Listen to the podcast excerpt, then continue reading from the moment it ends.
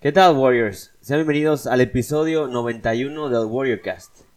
En esta ocasión, algo, algo, algo diferente. Eh, una entrevista a un buen amigo, una persona que, eh, que la distancia siempre fue una inspiración para mí. Eh, lamentablemente, a los pocos días de la entrevista, él, él ha perdido la vida y pues, bueno, nunca hemos hecho algo así, un podcast donde... un podcast póstumo, un podcast de este tipo. Eh, y bueno, siempre queda la pregunta, ¿no? A veces no sabemos cómo, cómo están las personas, cómo están por dentro, cómo se sienten. Uno los, ve, los, siente alegre, los siente feliz y, y, y duele bastante, ¿no? Eh, eh, y queda la pregunta siempre de, de, de al motivador, al, al que, al que es un ejemplo para los demás, quién, quién lo motiva, quién, quién lo, quién, quién ve por los motivadores, quién, a veces es la persona que vemos alegre, la persona que vemos feliz, que siempre nos apoya, eh, muchas veces nunca pensamos que él también requiere apoyo.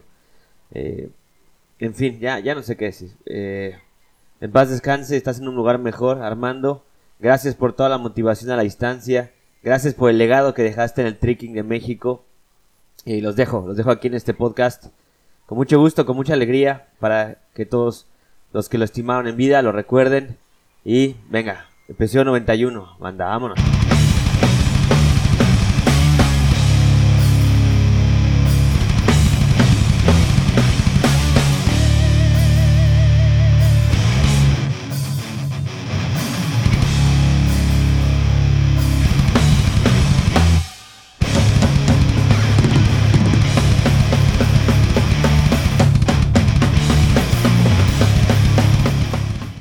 ¿Qué tal, Armando? ¿Cómo estás? ¿Qué onda? Muy, muy bien, ¿y tú, Roberto? Bien, bien, bien. Bueno, eh, déjame presentarte porque ya sé que eres modesto. Eh, yo siempre cuando me refiero a ti, aunque no sepas, eh, que no lo sepas tú, yo me refiero a ti como el Jujimufu mexicano, este personaje eh, que hace gimnasia, fisiculturismo, eh, powerlifting y todo en Estados Unidos, pero tú eres la versión de aquí latina. Te he visto cargar bastante peso, te he visto hacer acrobacias. Eh, no, hombre, eres, eres todo un personaje pero eh, obviamente no eres tan, tan estrafalario como este cuate y me gustaría que más gente te conozca. Así es de que, bueno, ¿cómo estás, eh, Armando? Cuéntanos un poquito de ti. Pues eh, desde los 16 años me he dedicado a, a practicar acrobacia, pero de hecho, de hecho, ahora que lo mencionas, este Yuji es mi amigo, Yuji Mufu es mi amigo. Este, Ah, sí.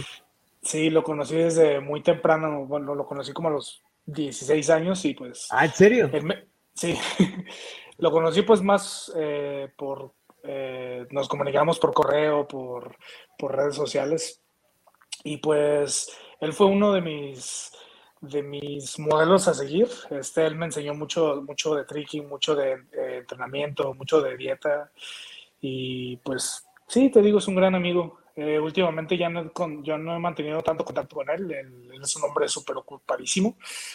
Y pues eso de ser estrafalario, él, él dice así como que dice, es nomás show para las redes sociales. dice, es para, es lo, es lo que vende. Y, y pues sí, o sea, está, es- está chido hacer como... A, a mí siempre me ha gustado, es que no me puedo decidir por hacer una sola cosa. O sea, me gusta hacer este powerlifting, me gusta hacer este acrobacia, me gusta hacer tricking, de- también me gusta hacer parada de manos, me gusta hacer en general me gustan varias cosas y no me puedo decidir, no me puedo enfocar a hacer una sola cosa. ¿Y qué fue primero? ¿El huevo o la gallina? ¿Qué, qué empezaste primero, las pesas o el tricking y acrobacia? ¿Qué fue lo primero? Eh, primero, mm, es que te voy a decir, cuando yo estaba chico, mi papá trabajaba en un gimnasio y yo me acuerdo que desde chico así como que hacía aparatos, pero pues no lo hacía seriamente y no lo hacía bien. Este, ya cuando estaba pues más adolescente, este, eh, sí tuve ahí como que una que otra vez que estuve en algún gimnasio comercial, eh, pero pues también así como que rutinas diseñadas por, por instructores que tal vez no estaban muy bien capacitados, este, rutinas básicas y pues realmente nunca, nunca le saqué jugo a eso, o sea, como que nunca mejoré, o sea, nada más iba a hacerme menso en el gimnasio. ya después de eso, pues, eh, pues yo lo que decía es que no me, a, mí realmente no me interesaba mucho, mucho hacer pesas. O sea, yo decía así como que, ¿para qué quiero hacer pesas? O sea, yo mejor quiero ser ágil, quiero ser, quiero ser así como, o sea, yo quiero ser como un ninja. yo, quiero poder trepar paredes, quiero poder tirar patadas, quiero poder así como eh, hacer mortales. Y me interesaba más como todo ese rollo de la acrobacia con y artes marciales.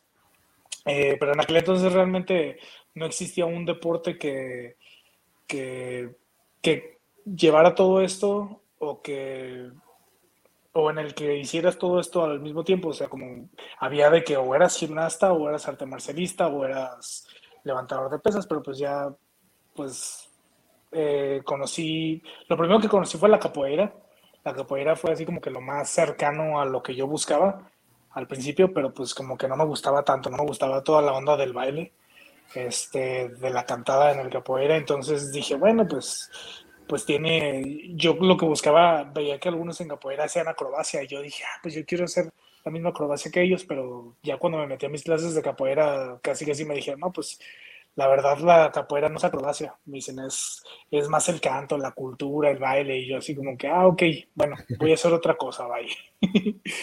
Entonces, pues sí, así como ya después como que conocí el, eh, conocí el parkour. Eh, fui de los primeros eh, de México, más o menos allá por el 2004. No me acuerdo, pero de hecho YouTube todavía no existía.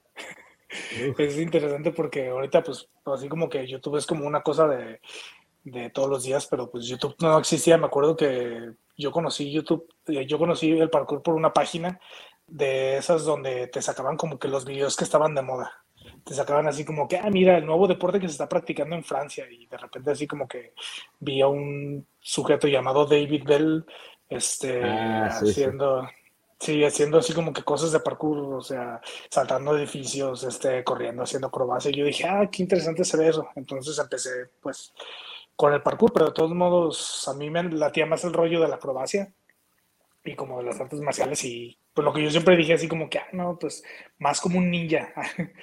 Este, y pues eh, después conocí el tricking. El tricking, pues más o menos por ahí también del, eh, de los 90 se empezó a originar. O sea, realmente el parkour y el tricking son deportes súper nuevos. O sea, son deportes que se empezaron a originar en los años 90. Entonces, eh, estos deportes así como tuvieron su momento underground durante unos 10 años y de unos 10 años para acá más o menos se ha ido conociendo más como por Instagram, por YouTube y todo, pero pues en general son deportes como muy nuevos y son deportes que no hay como escuelas, no hay federaciones, eh, no hay algún órgano regulador que, que, te diga así como que, ah, pues este, este deporte tiene, tiene estas competencias y así es el sistema de puntuación y, y demás. O sea, son deportes que se hicieron por los practicantes y para los practicantes. Y realmente eh, hasta hace poco tiempo, si tú querías practicar tricking, pues era, o parkour, era de que pues realmente no había escuelas. Este, tú buscabas a un grupo de gente que practicara parkour o tricking y te les pegabas y ahí les preguntabas cómo le hacían o, o si no aplicabas la de chango ve, chango hace. de a ver cómo lo, cómo le hace, a ver, déjalo intento yo. Y pues a partirse la madre cada quien. o sea, como quien dice, muchas de las cosas que aprendí sobre acrobacia y sobre parkour, sobre tricking, fueron, digamos que soy autodidacta. Este, aprendí algunas cosas a base de tutoriales, pero pues tutoriales así muy escuetos, así de que te dicen de, ah, mira, brincas aquí, levantas la pierna aquí y aterrizas de esta forma. Y tú así como que, ah, bueno, déjalo intento. o también así como de que, pues no sé, tú agarrabas tu cámara, te grababas haciendo X o Y truco y veías a ver si se parecía a lo que estaba haciendo eh, la persona a quien se lo viste. Y ya así como que tú decías, ay, no, me falta levantar más el pie aquí, me falta estirar más aquí, este, me falta girar más, me falta brincar más, este y así es como, así es como empecé como a practicar como acrobacia. También de este tuve mis, también, bueno, como lo que me interesaba principalmente era la acrobacia, también estuve en gimnasia un tiempo, pero pues la gimnasia no solo es acrobacia, la gimnasia es, practicar de este, pues, anillos, este, barras paralelas, salto a caballo y todos los demás aparatos. O sea, no es solamente hacer acrobacia. Y pues sí, estuve un ratito en gimnasia, no, no recuerdo cuánto tiempo, yo creo que unos seis meses, pero ahí digamos que solo alcancé a hacer algunas acrobacias básicas, lo que fue como mortal al frente. Creo que mortal al frente es lo único que me salió cuando estaba en gimnasia. Y ya de ahí, este, recuerdo que mis primeros mortales atrás los saqué porque, porque yo me aferré a, a aprenderlos. Mi coach en aquel entonces eh, me decía básicamente así como que, ay, no, pues es que estás muy pesado, no te puedo cargar. y así como que, ay, como no, como de que no lo puedes cargar. Me dice, no, es que para cuidar un mortal a un adulto se ocupan al menos unas dos personas o algo así. Le digo, ¿y tú no estás tan fuerte? Ok. me decía, ah, no, no te voy a cuidar nada. y yo así, ok, entonces, ¿cómo voy a aprender un mortal atrás? Entonces, también este, parte de que yo abriera una academia este, para la enseñanza de acrobacia fue como para, eh, pues para enseñarle a las personas como yo, que en algún momento así como que de su vida, yo por ejemplo, pues te digo, empecé como a los 16 años, eh, entonces pues hay muchas personas que les dicen así como que, ay, si no te metiste en gimnasia desde los 3 años, ya no puedes ser gimnasta. O sea, tienes que empezar muy temprano en esos deportes y si ya vas así como que más grande, como que te dicen, no, pues ya no hay, ya no, ya no puedes aprender tu O sea, y hasta hace poco también así como que, bueno, de hecho creo que todavía no, es, no está muy popularizado como el entrenamiento de gimnasia, acrobacia para adultos. Y de hecho muchos adultos, así como que, eh, de hecho muchos de los alumnos que tengo que son adultos son así como, como que al principio llegan muy así de, oye, pero ¿sí crees que puede hacer algo? Y yo les digo, pues sí, sí, o sea, sí puedes aprender a ser mortales todavía, eh, pero le tienes que poner pues dedicación, o sea, no es como que algo que te vaya a salir de la noche a la mañana. Este... Bueno, eh, hay un, paréntesis, un paréntesis, Armando. Este, tu academia, tu academia. A mí me interesa, este, yo te vi he visto cuando comenzaste muy pequeño, este, uh, imagínate, o sea, muchos nos aventamos a hacer, eh, eh de hacer un, negocio, un, gimnasio, ¿no? Pero pues sabes que la gente ya tiene una idea de, de a qué va, ¿no? Sabes que van a, ponerse mamados o van a mejorar su porcentaje de grasa, ¿no? Pero el, el animarse a hacer un, gimnasio de acrobacia, este, pues fue hacerlo como muy, muy, muy, muy especial, ¿no? Yo, yo vi, tengo, he visto las fotos de cuando estaba pequeño y, ¿Y cómo fue, cómo fue este rollo? Hay un pequeño paréntesis de, cómo abriste este lugar.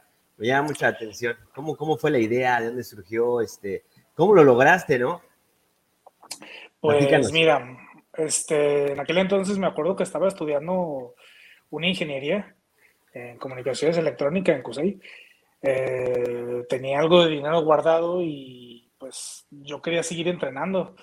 Este, y pues yo dije así como que no, pues no hay tantos gimnasios en la ciudad, así como que el, gimnasio al que yo iba me quedaba más o menos a una hora, a una hora y media de camino. Entonces así como que para yo poder aprender acrobacia cuando iba a gimnasia era de que tomaba tres camiones, hacía una hora y media de ida, entrenaba una hora, una hora quince y, y otra hora y media de regreso. Entonces así como que tenía que, o sea, pues tenía que dedicar bastante tiempo para poder ir al gimnasio al que quería ir, porque era prácticamente el único lugar en, en la ciudad donde enseñaban gimnasia para adultos. Entonces, pues yo dije, no, pues yo quiero así como que mi propio lugar y ya tenía amigos que hacían acrobacia. Yo dije, no, sí, voy a tener un lugar así como para enseñar acrobacia, para que mis amigos vayan a entrenar conmigo, para yo entrenar así. Y dije, pues, ¿qué puedo hacer? Y dije, y ya después así como que me puse a investigar, así dije, a ver, ¿cuánto sale un piso de acrobacia, un podio? Un podium, eh, si tú lo compras, no lo venden en México. Este, o sea, no hay, no hay este, empresas mexicanas dedicadas a hacer podiums de acrobacia. Eh, las que hay son de Estados Unidos, europeas y demás. Y básicamente un podium, un piso, un piso reglamentario así de gimnasia es el alrededor de un millón, ah, un millón quinientos mil pesos. Entonces, pues. ¿En no serio? Es, no es un dinero que tuviera así. Ahí me salió un mensaje que, que una amiga quiere que la salude. Hola, Majo. saludos, saludos, saludos. bueno, este. Eh, entonces. Muy caro. Pues, e, e, era demasiado dinero, entonces yo dije, no, pues entonces eh, yo voy a diseñar alguna superficie como que para, para hacer acrobacia, entonces pues me puse a investigar así como materiales, me puse a investigar cómo estaban construidos los podiums de gimnasia pues originales. Y pues realmente no es una, no, es, no, tienen tanta ciencia, pero sí, sí requieres así como mucho ingenio para hacer que uno, este, la mayoría de los podiums este, tienen por debajo pues resortes, digamos que tienen tablas, tablas de, tablas de pino o tablas de algunos algunas maderas raras que son flexibles. Este, y abajo tienen como que resortes. Después de esas tablas, después de la tabla tiene como un, una, como un material que es como para amortiguar, que puede ser como alrededor de, unas, de unos 10 centímetros de grosor y encima casi siempre tiene alfombra. Entonces, eh, pues yo dije así como que pues vamos viendo a ver cómo se puede hacer uno. Entonces, pues me puse a buscar como materiales, me di, me di cuenta que existían podiums que se llamaban podiums de, de, bloques de foam.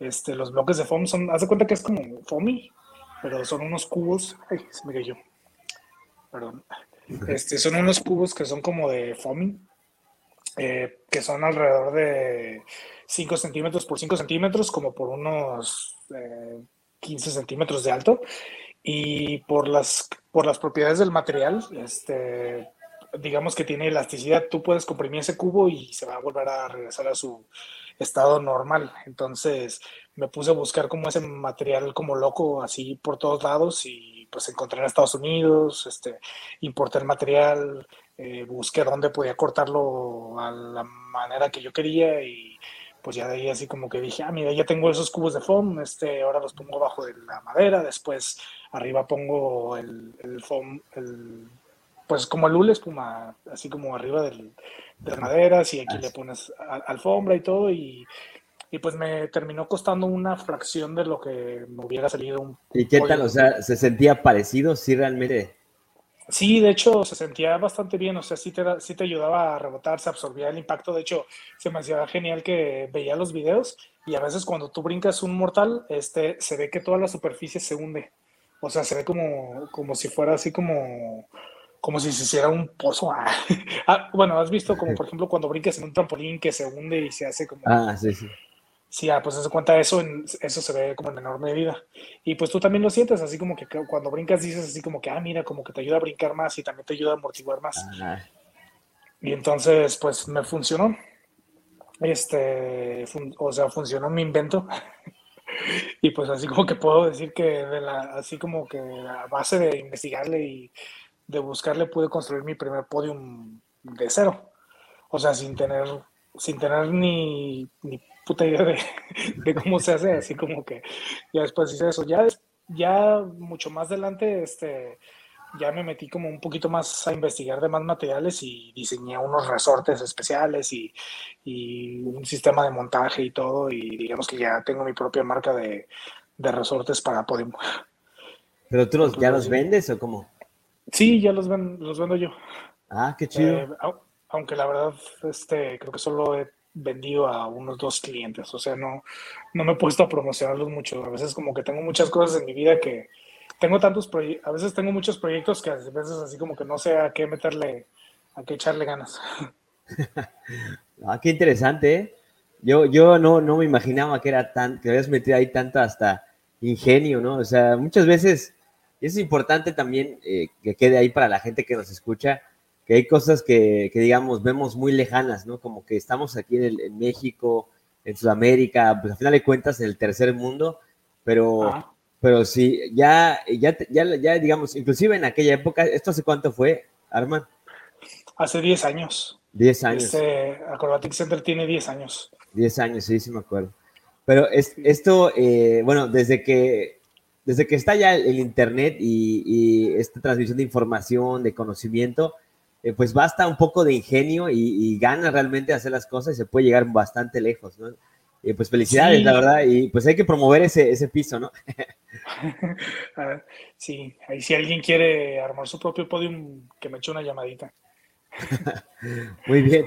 Oye, y bueno, eh, ¿Y qué onda? Te he visto también cargando bastante peso. Creo que no me dejas mentir, hay, hay, videos, estás con el cabello largo haciendo peso muerto. Tengo un, tengo un recuerdo ahí que estás así con el cabello suelto, no sé, y, un peso considerable. Yo tengo ahí recuerdo hace años y bastante buen, muy buen peso para alguien que no se dedica a powerlifting como tal, ¿no? Cuéntame tu, digamos, tu lado este, de pesas y más enfocado, como, imagino que te enfocas más a, rendimiento que estética, ¿no? Algo que te ayude a tener más resorte, etcétera, ¿no? Pero, pero confírmamelo tú, porque yo lo veo así como el clásico ahí, nada más, nada más estoy stalkeando a las personas. Entonces, pues, pues fíjate, sí, estuve como primero estuve así como muy enfocado a, a, ganar solo fuerza sin ganar como que tanto volumen. Eh, entonces, pues llevé mis marcas, bueno, de hecho mis marcas de powerlifting son en peso muerto, levanto 220 kilos, en squat creo que llegué hasta 180 kilos. Esa ocuparía buscar en mis, en mis notas para confirmarlo. Pero eh, squat, eh, bueno, de hecho, yo, yo sé que podría levantar más de 200 kilos en squat también, pero si usara la técnica de powerlifting, pero yo uso técnica de, de alterofilia. Entonces, si tú ves alguno de mis videos de powerlifting haciendo sentadilla, este, yo llego hasta abajo, o sea, casi casi como le dicen nalgas hasta, el suelo. Hasta grass. hasta grass. Sí, este, y en pecho, la verdad es como de lo más, de lo que menos así como practicaba, porque realmente como que no me interesaba tanto la fuerza del tren superior. Creo que ahí llegué a levantar como 120 kilos o algo así, pero pues es así como que, no sé, o sea, cualquier persona que vaya al gimnasio puede levantar eso, ¿no? no te creas. no te creas, no te creas. Es, que yo la verdad llevo, yo, yo no voy a gimnasios, eh, bueno, no sé, yo entreno Fíjate que también así como que eh, yo llegué a ir a un gimnasio público, pero pues así como que decía así como, una vez quise entrenar así como sin tenis, porque pues tú sabes, así como que hacer deadlift descalzo está chido. Yo quería entrenar sin tenis, pero no me dejaron así como que no, es que te puede quedar una pesa y esto y lo otro. Y así como, que... como si el tenis te defendiera mucho, güey. O sea, te cae una pesa el tenis y te desbarata el pie de todos modos. Sí, y yo dije así como... Y yo como que me quedé así como de, ah, pues está bien, voy a poner mi propio gimnasio con, con juegos de azar y... y mujer suena. y mujer suena, sí. Y ya dije así como que, pues lo que hice, pues mejor me diseñé un rack. Bueno, me diseñé una, me diseñé una cosa así como un rack. haz de cuenta que yo tenía en mi, en mi cuarto una, una barra para hacer pull-ups y chin-ups este, y pues total que le dije a un amigo que es herrero, oye, ¿sabes qué? Necesito esto y esto y esto para poner una barra de pesas y unas pesas y bla, bla, bla. Y total que terminé siendo como una, una cosa para poder poner la barra y para poder hacer sentadillas. Entonces, así como que, pues ya dije, ah, o sea, mejor me compré mi set de pesas, me compré una barra olímpica que me costó 200 pesos en aquel entonces, estaba súper baratísima. Este, y, y mandé a hacer como unos, unos discos de unos discos pero personalizados. Me acuerdo que bueno mis discos mis discos personalizados dicen tricking. Así como que yo decía así como que ah, pues así como mis discos tienen que decir eso para que no se me olvide porque hago pesas o sea que hago pesas para mejorar en el tricking porque me interesaba más el tricking que las pesas pero pues si, simple y sencillamente, si mejoras como tus marcas de peso muerto y sentadilla, eh, pues mejora tu potencia de salto siempre y cuando estés practicando salto. Porque a veces es así como que si, si solo estás practicando powerlifting, no, no. vas a saltar eh, mucho. Necesitas estar como practicando tu deporte a la vez que estás como, como metiéndole pues el powerlifting. Entonces, pues empecé así como, también, a, eso fue hace como yo creo que unos 11 años, 11, 12 años. Este, o sea, esto, esto, en algún momento de mi vida sí fui a algún gimnasio convencional, pero pues ya desde hace 12 años que, que no voy a otro gimnasio y digamos que solo me he enfocado a powerlifting. Pues yo creo que por eh, eso crees tú que, que es normal cargar 180 eh, kilos eh, de sentadilla y 120 de, de press. no es muy normal, ¿eh? No. Ni siquiera nos dedican a, cargar pesado. Bueno, obviamente si se inyectan este, esteroides o algo, pues puede que sea normal, pero pero no es normal, o sea, y menos de alguien que no se dedica a eso, ¿no? Entonces, por eso también, por eso hago hincapié y quizá porque no has entrenado en gimnasio comercial, no te has dado cuenta de eso. y, es que, y es que así como, como que le tengo un poquito de, no sé, como que no me gusta el simple y sencillamente por lo que por lo que me cuentan, no me gusta como el que el ambiente de un gimnasio, de un gimnasio comercial, así como que digo así como que no, pues mejor yo tengo mi set de pesas y hago lo que quiero. O sea, casi casi entreno en calzones y nadie me va a decir nada.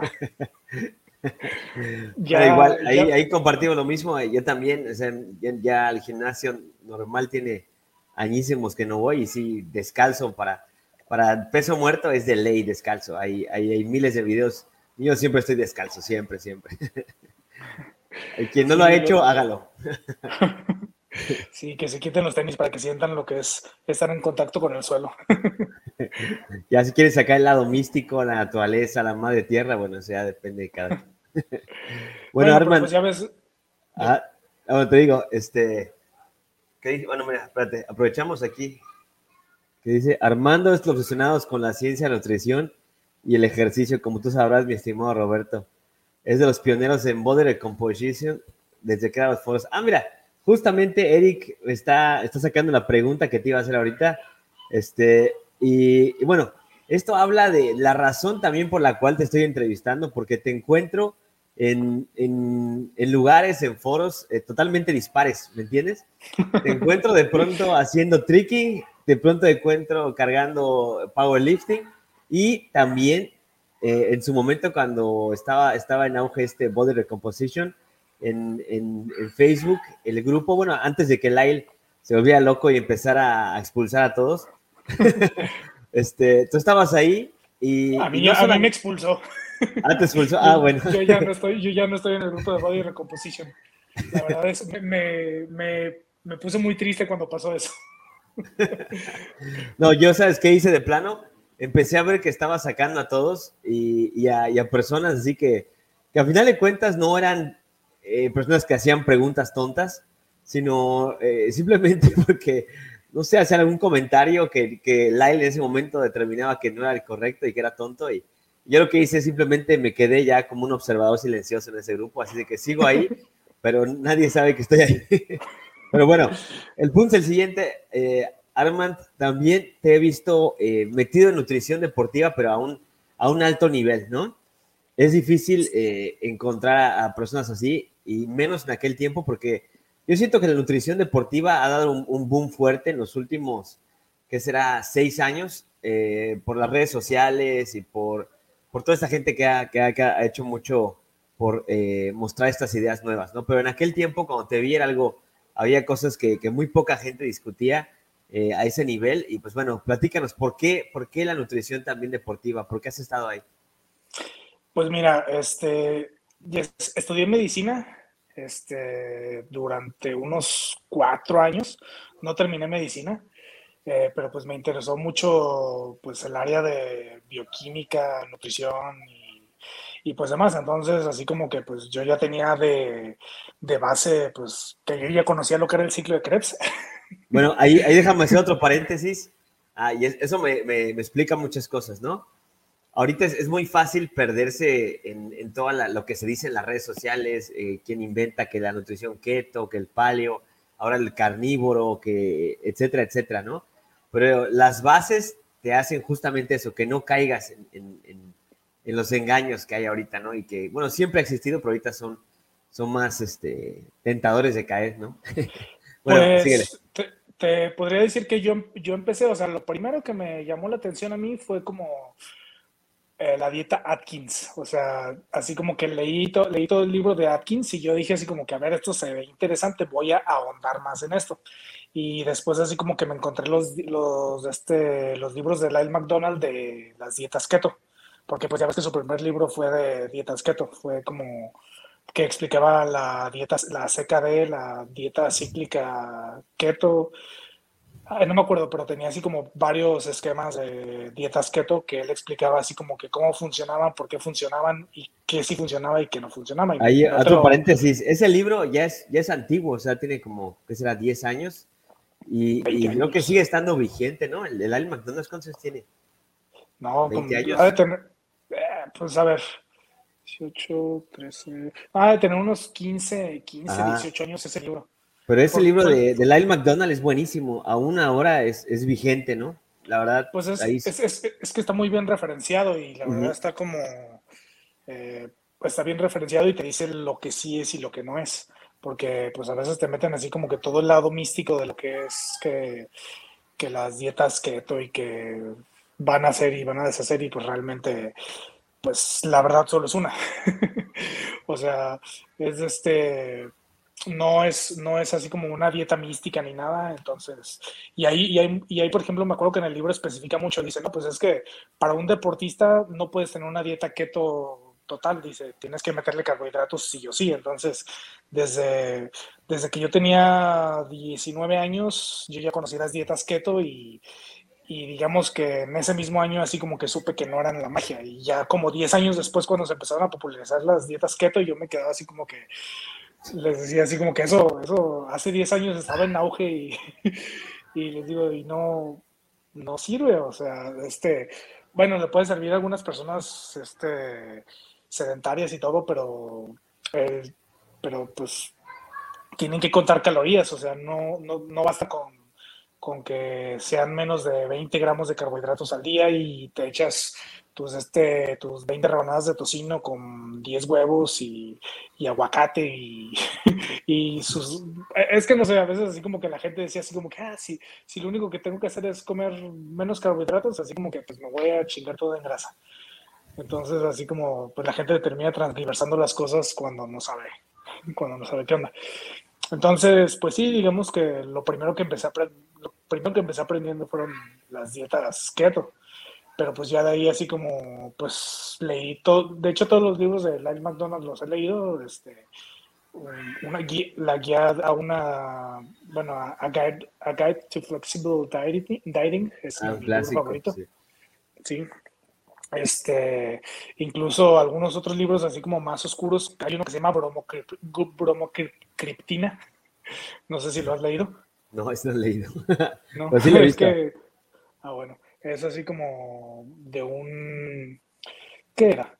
Era un agonista dopaminérgico que ayudaba como a, eh, bueno, no sé si has leído también como sobre la leptina y todos los roles que tiene en el cuerpo como para mantener como tu estatus tu estatus de masa corporal, ya sea de grasa, de masa muscular y todo, este, se, se, hablaba en ese libro de que había una droga que podías como que tomar para, para suplir la leptina, para las personas que eran así como deficientes de leptina o, o que no tenían tanta sensibilidad a la leptina, como que se hablaba de que se podía hacer eso, pero no fue un libro muy popular porque, eh, una, porque implicaba el uso de drogas y otra porque no le servía a todos. O sea, como que si, era de, si eras de los que tenía suerte que le sirviera eso, pues qué chido. Si no eras de los que tenía suerte que le podía servir eso, pues ni modo.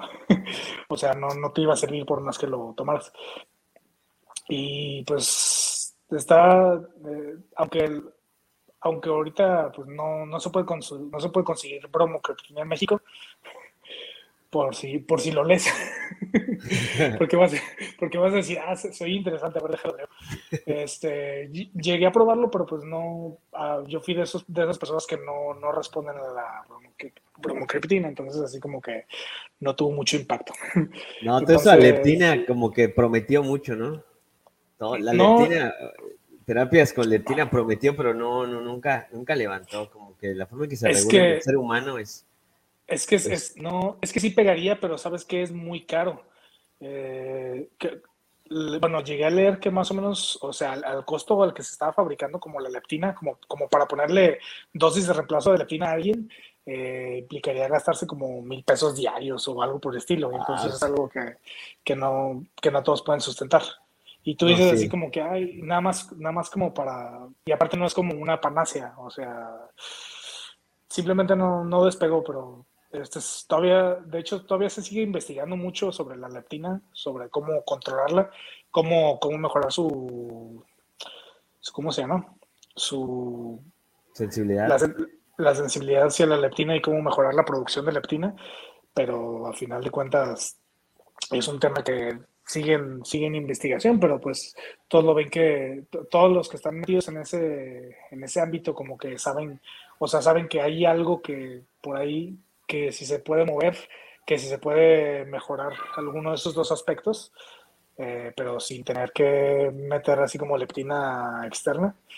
Eh, dicen que tal vez eso va a ser la panacea para resolver eh, la obesidad, pero, pero bueno, eso, veremos. eso está en veremos. Bueno, pero ¿por qué, por qué esta búsqueda nutricional? ¿Por qué, ¿Por qué, llega a ti este, este rollo? Por, como parte mm. también del gusto por el tricking, como una búsqueda de una composición corporal ideal para el deporte. ¿Cómo fue? Pues de principio, así como cuando estaba como adolescente, eh, pues yo en la primaria estaba gordo. Yo, yo fui niño gordito, así como... Yo también. Y, realmente mi, mi, vida deportiva empezó hasta los 16 años porque, porque fue hasta cuando empecé a bajar de peso. Entonces, así como... Eh, ya después así como me interesó mucho cómo controlar la composición corporal y pues a final de cuentas eh, pues me siguió interesando por mero por mera curiosidad. Entonces así como que leía, leía, leía, leía y pues eh, tengo, yo creo que tengo buena capacidad de retención y aparte buena capacidad como para conectar los puntos o para entender las cosas, porque pues a veces no es cuestión de machetear, de machetearle y saberte las cosas de memoria, a veces es como que entender cómo funcionan las cosas y una vez que tienes cómo funcionan las cosas, pues puedes modificarlas. Entonces, ese, ese ha sido mi lema todo el tiempo, así como saber cómo funcionan las cosas para saber cómo para buscar formas de modificarlas. Entonces, mm, en, todo lo que he aprendido, eh, nutrición, powerlifting, tricking, eh, simple y sencillamente busco aprender primero las reglas. O sea, cuáles son las reglas que rigen esto. O sea, tú dices, ah, pues en tricking pues son las reglas de la física. Entonces, así como que qué tanto puedes saltar, qué tanto torque puedes generar, qué tan qué tanto puedes levantar tu pierna, qué tan flexible eres, así como que mejoras esas variables, eh, simplemente tienes el entrenamiento técnico. En powerlifting, pues dices así como que, ah, pues tienes brazos de palanca, o sea, no todos tienen los, brazos, los mismos brazos de palanca, este, algunas personas así como que se les da mejor hacer sentadilla, a otras se les da mejor hacer peso muerto, a otras se les da mejor así como que bench press y todo, todo eso de lo que se habla de que dicen, ah, pues esta persona tiene los brazos de palanca adecuados para hacer esta actividad o como dices, o como pueden decir muchos, tiene talento.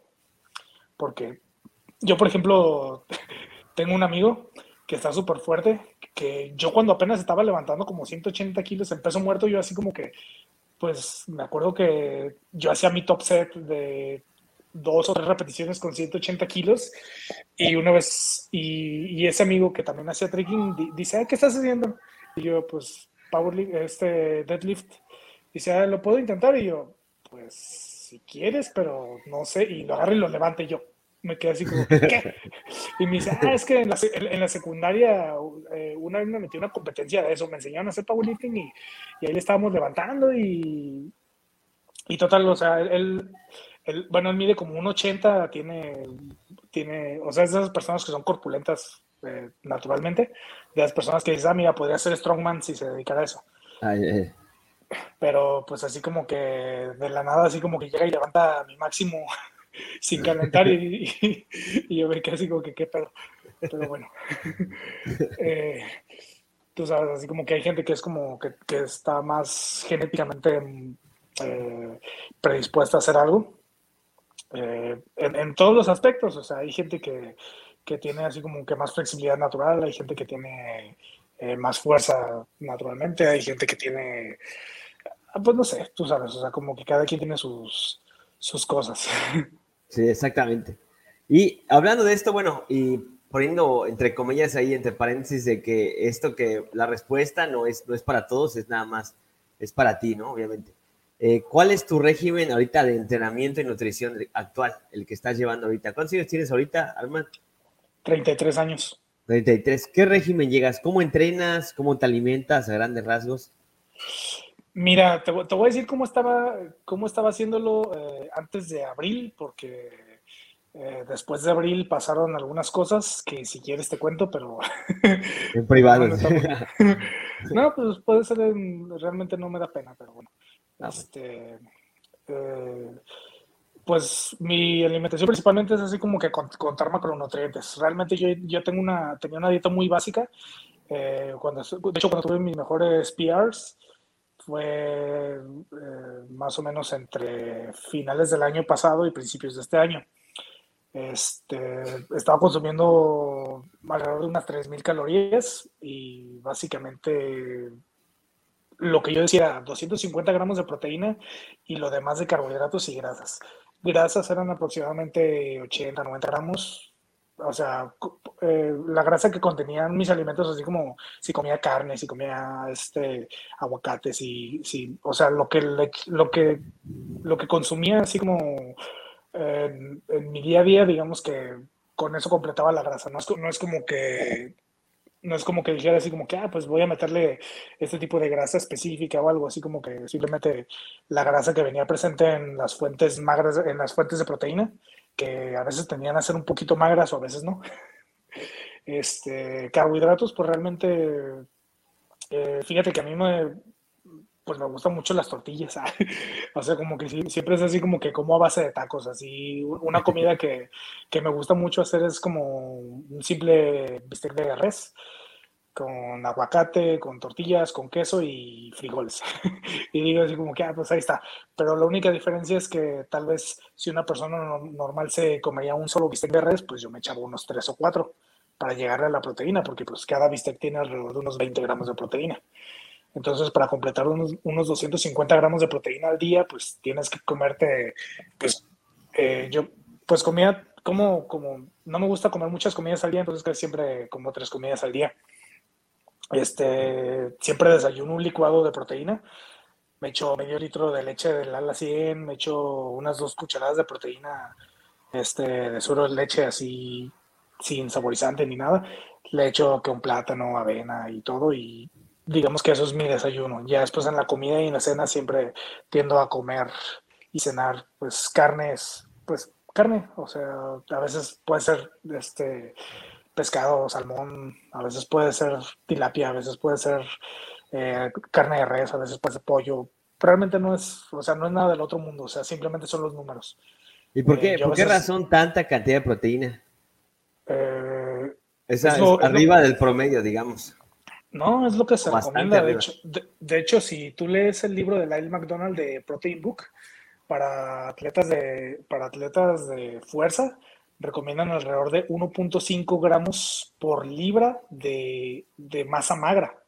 ¿Cuánto pesas tú en kilos? 90 eh, y... Ahorita estoy en 90. 90, 90, 94 ando oscilando. Entonces, pues, eh, más o menos en masa magra, pues pone que tengo como unos setenta y tantos kilos. Eso ya multiplicados por libras daba como unos, bueno, no sé, pero en total que el, que el cálculo, el ah. cálculo así como en base a las fórmulas, salía que lo mínimo de proteína que yo debo de estar consumiendo es alrededor de 230 gramos y lo ideal, o, el, o más bien el tope sería alrededor de 300. Eso es para un atleta que, que está haciendo, o sea, entrenamiento de resistencia y, y, yo también que estaba haciendo trekking, este, pues contaba como un atleta de, un atleta mixto. Y pues la verdad, o sea, la, mayoría de la gente dice, ay, no mames, es un chingo de proteína. Pero pues realmente sí hace mucha diferencia comer, comer tanta proteína este, te recuperas más rápido y las ganancias, las ganancias de fuerza son mucho mayores. De hecho, yo rara vez eh, estaba dolorido, o sea, bueno, también pues el entrenamiento de powerlifting es como bajo volumen. No es algo como de hipertrofia que te mantenga muy que, que, te mantenga así como que estés siempre dolorido. Pero eh, con, ese, con esa cantidad de proteína te tienes a recuperar muy bien. Pero es algo que la verdad no sé cuándo se va a popularizar. O sea, toda la gente que, toda la gente así como que todavía sigue consumiéndose sus... Ah, más bien, más bien por eso era como que la pregunta, ¿no? Eh, eh, para que explicaras un poquito eso, ¿no? O sea, las razones de por qué tanto, porque justamente no es popular. bueno, pero ya, ya lo hiciste, ¿no? O sea, a mí no me espanta, pero, pero es bueno como que recalcar a las personas que, que no hay problema, ¿no? No pasa nada. te ayuda a, controlar más tu eh, porcentaje de grasa, inclusive la saciedad, ¿no? Obviamente es un poquito más caro porque la proteína es más cara que los carbohidratos y la grasa, ¿no? Eso sí. sí, pero, pero pues ahora sí que depende, o sea, lo puedes hacer lo mejor que puedas y sí se puede conseguir como suficiente proteína con bajos recursos. Este, yo, este, cuando no tenía tanto dinero, lo que hacía era que compraba mucha carne de cerdo. La carne de cerdo ah. sale 80 pesos el kilo, entonces... Es bastante magra, ¿no? Sí, es bastante magra, o sea, a veces te enfada porque pues así como que tiene un sabor peculiar, pero pero pues dices así como que es lo que hay. Eso sí. ¿Y tu entrenamiento, Alman, cómo estaba, cómo estaba bueno, antes de abril, eh, por estas causas ah. misteriosas? A ver, espera, espérame un poquito, déjame muevo porque tengo que poner a cargar el, el celular. Ah, va, va. Porque sí, porque no sabía que consumiera tanto. Ahí está. Entonces te decía, ¿practicas powerlifting eh, todavía eh, junto con tricking? ¿Has dedicado más al tricking? ¿Cómo es el entrenamiento ahorita? Eh, pues mira, este, estuve favoreciendo mucho el entrenamiento de powerlifting en los últimos meses, porque pues fue lo que me llamó la atención más. Dije, así como, yo dije así como, dije, pues me tengo que dedicar un poquito más a powerlifting si quiero llegar a a las metas que alguna vez me propuse. Eh, una de esas metas que me propuse fue levantar más de 200 kilos alguna vez en peso muerto. Ay, espérame, es que no está cargando el celular. Okay. Oh, cielos. Deja resuelvo esto rápido porque. ¿Cuánto le queda de tiempo? Todos ya estamos llegando al final. ¿Cuánto le quedará? ¿Ya está muriendo? Es que le queda 5% de batería. Oh, ¿Ya agarró? En eso estoy. Bueno, te, cuento mientras lo arreglo. Ajá, cuéntalo, porque todos en podcast no se va a ver la imagen, entonces puedes seguir hablando. bueno, este, no, pues como te decía, mm, pues mi entrenamiento realmente entrenaba solo tres veces por semana. Eh, no era como que entrenara tan frecuentemente. Mm, estaba entrenando tres veces por semana, una vez, un, día estaba dedicado a sentadilla, otro día estaba dedicado a, bench press y otro día estaba dedicado a peso muerto con, pocos ejercicios de accesorios. Realmente eh, era así como, por ejemplo, el día que hacía deadlift, hacía chin up y ya. El día que hacía squat, solo hacía, solo hacía squat y el día que hacía peso muerto, pues hacía solo peso muerto. Entonces, así como a veces nada más le metía accesorios como hiperextensiones o algo por el estilo, pero realmente era los puros ejercicios de powerlifting. Eso sumado al entrenamiento que ya hacía como de acrobacia. El entrenamiento de acrobacia, digamos que pues eh, incluía hacer como algo de entrenamiento como para abdomen, eh, flexibilidad, eh, y digamos que también el entrenamiento de acrobacia, pues hasta a veces puede contar un poquito como cardio. Eh, porque pues a veces así como estar haciendo los trucos uno y una y otra y otra y otra y otra vez, eh, pues termina siendo, pues terminas todo sudado. O sea, si haces una sesión de acrobacia de una hora, pues terminas así como sudado y cansado. Entonces, eh, básicamente los ejercicios de complemento para mí fueron pues los ejercicios propios que yo hacía como de acondicionamiento, físico para acrobacia. Eh, ah, también lo que, me, lo que estuve como, eh, lo que estaba como que poniéndole mucha atención fue a la movilidad, porque por ejemplo para hacer, eh, para hacer sentadilla, pues necesitas buena movilidad, buena dorsiflexión, buena flexión de rodilla, este, la movilidad de cadera y todo esto, entonces pues sí estuve entrenando eh, de hecho, muchas veces como que el entrenamiento, el calentamiento para hacer sentadilla, pues era más, más entrenamiento de movilidad, pero por ejemplo, eh, de hecho tenía, estaba haciendo un ejercicio eh, un poquito raro, porque todos, todos lo veían y así como que decían, ¿y eso como para qué o qué? Este, donde te pones, donde llegas como una sentadilla profunda, te pones la barra encima de los cuádriceps y eso te ayuda como a hacer un poco más de dorsiflexión, pero es un ejercicio difícil de hacer y lo tienes que hacer con bastante peso para que te sirva. Ah, lo he visto en alterofilia. Es lo he visto que lo usan en alterofilia. Sí, yo solo, yo se lo vi por primera vez a unos chinos, eh, a los, al equipo, al equipo de China, al equipo, ¿cómo se llama? Olímpico de China. Y pues dije, a ver, ese ejercicio se ve interesante y me puede servir. Y pues me puse a experimentar con él. Y pues me sirvió, me sirvió para hacer de este, para mejor dosiflexión en sentadilla. Y también, de hecho, bueno, yo estuve entrenando a algunos amigos y fue curioso porque a ellos los llevé a levantar así arriba de 200 kilos en peso muerto en menos de un año, cuando a mí me tomó pues mucho tiempo, pero pues, pero pues digamos que yo ya tenía, yo ya, yo ya tenía así como que cómo hacerlo. eso es, la, eso es lo, lo que pasa ¿no? siempre cuando ya se vuelve el otro lado entrenador, de que a veces entra esa envidia de la buena, pero bueno, te sumas a la alegría de tus clientes, de, de tus atletas, porque sí, o sea, ellos se ahorran todo el tiempo de experimentación, ¿no? De, todo el tiempo que pierde uno a veces haciendo cosas que no, no tienen sentido o, o, les damos atajos como ejercicios como ese, ¿no? Eso, eso sí es, es normal. Y otro paréntesis ahí, bueno, para quien nos escucha, eh, Arman se refiere a hacer, quizá para muchos sea muy poco volumen de entrenamiento de powerlifting. Habrá quien diga que eh, prácticamente dos ejercicios por sesión, tres por semana, pues no va a mejorar las marcas y cómo es posible que Arman este, esté cargando arriba de 220 en peso muerto, en sentadilla, etcétera. Y bueno, lo que pasa es que el, eh, lo debe saber también Arman, que el entrenamiento de tricking, de potencia, eh, está muy relacionado al entrenamiento de fuerza máxima, ¿no? Tanto el entrenamiento de potencia ayuda a la fuerza máxima como la fuerza máxima ayuda a la potencia, ¿no? E, es, similar el, el, reclutamiento de más fibras musculares eh, eh, tanto en, potencia es, es muy alta velocidad y en fuerza es eh, quizá menor velocidad, pero también se busca esa, ese, ese uso de, de, todo, toda la masa muscular de determinado grupo que se está usando, ¿no? Entonces, ah. es, en su caso es, es, es, bajo volumen, pero está bien, ¿no?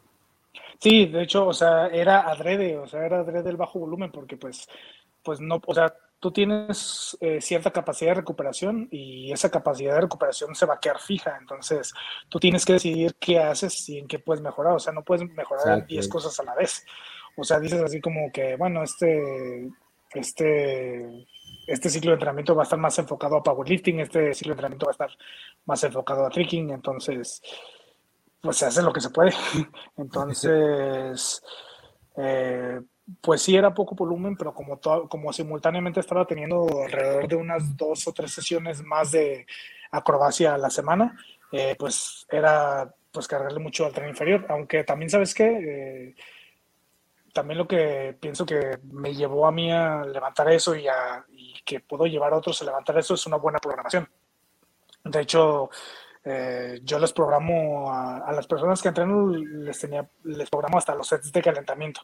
O sea, yo les decía así como que, ah, mira, vas a calentar esto, entonces vamos a hacer eh, con este peso tantas repeticiones, con este peso tantas repeticiones, bla, bla, y, o sea, el, eh, y llevar la progresión adecuada y también sin desperdiciar tanto, porque a veces así como que, mm, a veces como que calientas de más. Dices, ah, no, pues voy a hacer un PR en deadlift y, voy a hacer... cansado, sí Sí, así como que vas levantando de, de, de, 10 en 10 kilos, o sea, dices, ah, pues voy 100, 110, 120, 130, 140, y ya llegas así como, como a lo que según eso es tu marca y, y ya no puedes levantar más, o sea, te quedas hasta ahí porque ya estás fatigado, entonces, pues cuando ya sabes cuál es tu marca, eh, agarras un cierto porcentaje de eso, tú dices así como que, ah, mira, yo sé que levanto máximo 220 kilos por una repetición, entonces a eso le voy a sacar el 35%, y con ese 35%, que tal vez van a ser unos 60 kilos, vas a hacer unas 8 repeticiones. Después el 55% y unas 6 repeticiones. Después el 75%, unas 4 repeticiones. Después el 90%, unas 2 repeticiones y ya vas a agarrar eh, lo que lo que considerabas tu máximo y vas a ver si lo puedes levantar unas dos veces y si ya lo levantaste dos veces, pues ya superaste tu máximo. O, o tal vez en vez de levantar los 220, levantas 225 y con que lo levantes una vez ya sube tu máximo. Entonces tú decides si quieres hacer como tu máximo por más repeticiones o por más peso. Eh, pero pienso que es importante hasta saber cómo calentar, o sea, saber con qué porcentajes calentar para poder como pues como que probar nuevos máximos y sobre todo en powerlifting eh, te tienes que estar exponiendo a, a, pesos cerca de tus máximos. Entonces como te tienes que exponer a pesos cerca de tus máximos, pues no...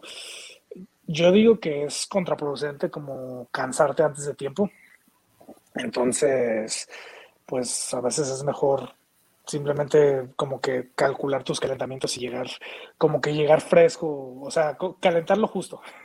Exacto. Sí, es el, arte y la ciencia ese rollo.